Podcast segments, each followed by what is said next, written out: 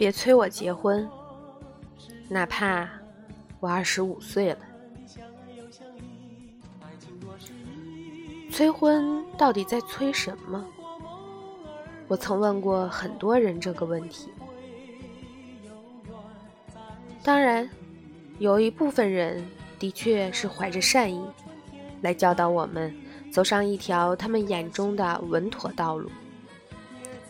比如我们的父母，多半是担心我们老来孤身一人，凄苦无依，这才急切的想要单身的子女找到一个伴侣。相守度过变幻多端的一生，但还有很大一部分，说起来令人震惊。他们调侃起你的终身大事来，仅仅是为了找个话题，在饭桌上聊聊天而已。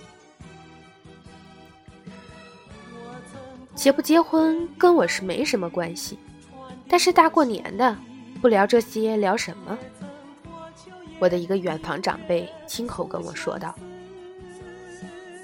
他曾经不下三次教导我早日成家，我至今仍清晰地记得当时的场景。他坐在长板凳上，围着火炉，一边嗑瓜子，一边跟我妈唠叨：‘你女儿咋还不结婚啦？过两年可就不值钱了。’”说完，他随手把瓜子壳扔进火堆，又伸手抓了一把花生，顺势转过头来跟我讲：“别挑三拣四的了，这几年是你挑别人，过几年可就别人挑你了。”整个过程，他始终没有停下嗑瓜子的嘴，那语气跟聊起菜市场的猪肉价格毫无差异。却铿锵有力的，在我和我妈心头，同时插上了狠狠一刀。呵呵，又是一年狂欢时，想一想，催婚的确跟过年很配呢。天气很冷，大家围着暖炉，就着花生、瓜子、爆米花，亲朋好友坐一块儿，总得聊些什么吧。你儿子期末考几分？你孙子吃母乳还是奶粉？你女儿呢？什么？她还没对象啊？那可怎么搞？再不抓紧就嫁不出去了。好一派热闹祥和的场景，所有人都在轻描淡写的给意见，没有人会在意。他们讨论的是关乎他人终身幸福的大事。不负责任的话，说起来永远最爽。毕竟，对于绝大多数人讲，能够以过来人的身份来指点别人的人生，机会实在太难得了。可是，带来的伤害呢？有些人扛不住压力。找个凑合的人领了证，婚后家庭矛盾重重，懊悔一时不及；还有一些死顶压力，却死活得不到父母的理解，不敢回家过年过节，不敢给家里打电话。是啊，外出的子女过完年就跑了，扎进北上广深的人群中，又可以自在的单身了。可是我们的父母呢？他们就在那里，一辈子都跑不掉。他们的朋友圈，只要一得空就来插上两嘴，那种难看，不亚于谁家生了个偷抢拐骗的孩子。我有一个未婚的朋友，曾在大年初二给我打电话痛哭。他说：“所有亲戚都在说闲话，猜测他是不是有什么隐疾？怎么年过三十还不结婚？而他的父母，因为不堪他人的议论，在团年饭桌上辱骂他是个丧门星。我实在想象不到，父母是听了多少明里暗里的嘲讽，才会用这三个字形容自己的子女。他做了什么？”他仅仅是没有结婚而已。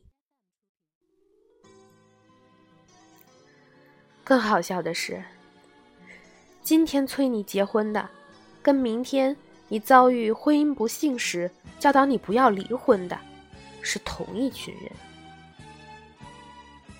我始终记得跟我同个大院里长大的一个女孩，去年提出离婚的想法时，周围的人提出的是什么样的意见？她的丈夫家暴，我亲眼看过她的伤痕。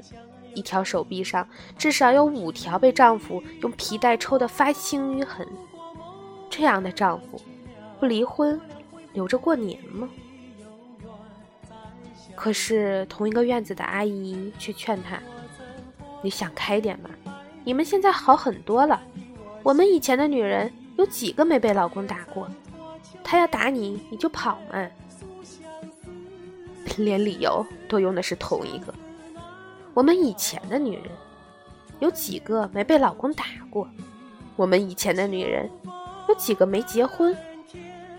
阿姨，一招鲜吃遍天呐！他们不会在意那个会挨打的人要经历怎样的痛楚，正如他们从不关心一个草率进入婚姻的人会遭遇怎样的人生。在他们眼里，再怎么精彩的人生，没有一张结婚证加持，就称不上完整。哪怕你是朴槿惠，也总有人等着看你下台，再说上一句：“看吧，多可怜。”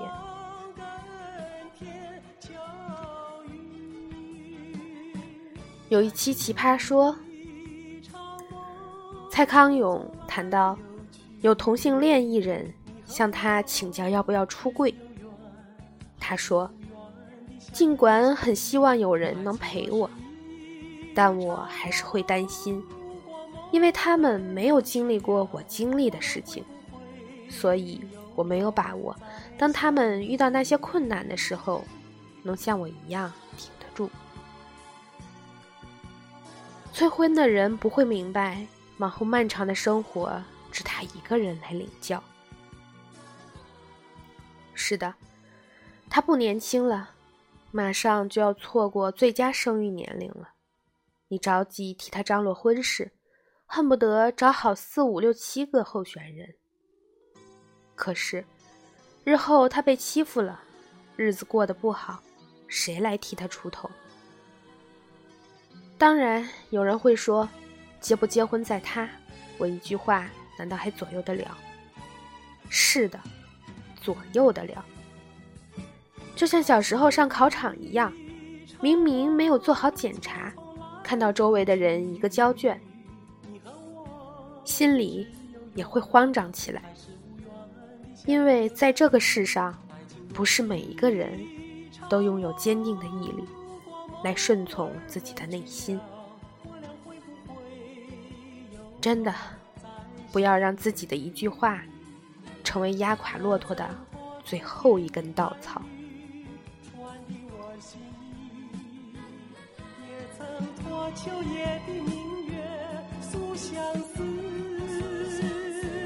相思。